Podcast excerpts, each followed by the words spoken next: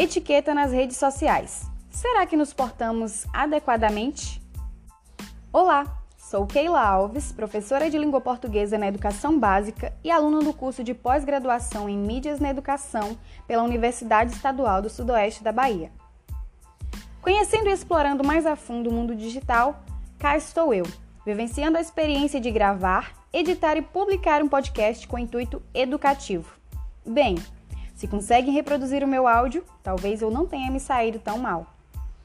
Vamos hoje falar um pouquinho sobre um tema bastante re relevante, considerando que grande número de nós, jovens, vivemos imersos nas mídias digitais. O tema em questão é etiqueta nas redes sociais.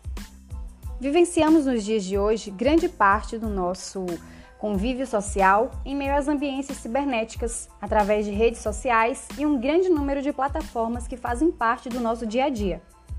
Mas o que muitos não se ligam é o fato de que a etiqueta não é necessária apenas no espaço físico, familiar, escolar, profissional, social.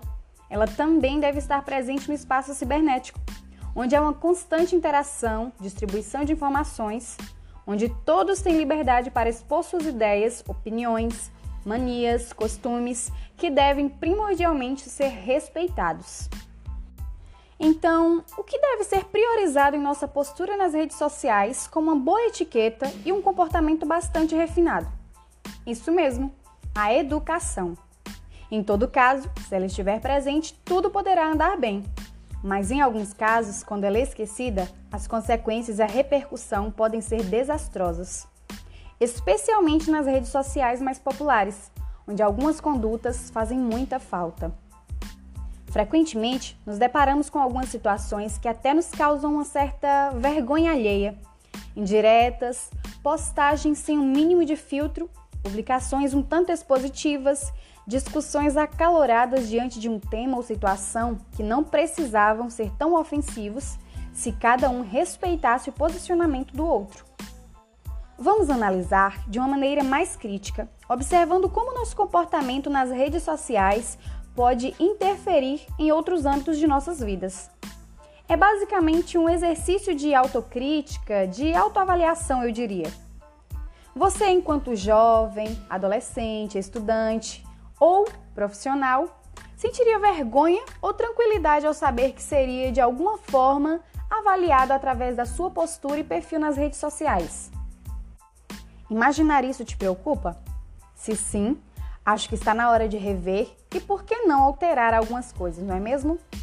Olha só, uma informação quase de utilidade pública.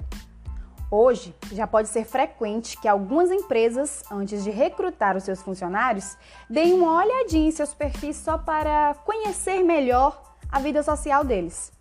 Imagine só perder uma grande oportunidade por isso. Bem triste, né?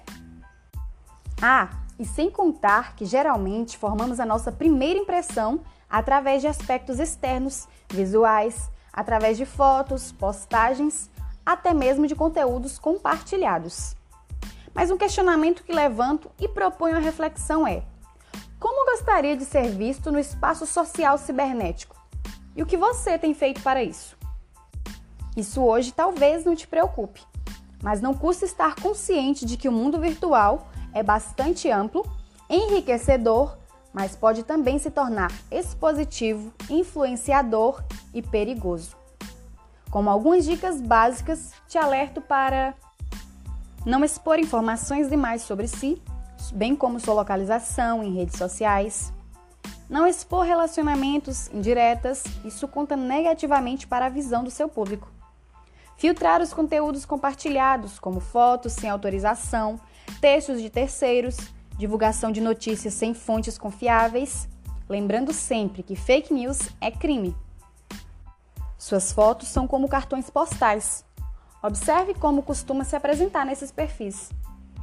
Evite discutir assuntos polêmicos, tentando convencer o outro sobre suas opiniões, convicções. Lembre-se que suas redes sociais refletem quem você realmente é fisicamente. Como gostaria de ser reconhecido? Caríssimos, encerramos o tema etiqueta nas redes sociais, deixando esta inquietação. Como você gostaria de ser reconhecido nas suas redes sociais? Desejo que esta minha primeira experiência com podcast tenha contribuído de alguma forma para o conhecimento de vocês. Se gostaram ou não do conteúdo, deixe o seu feedback. Grata pela atenção e paciência em ouvir até o final.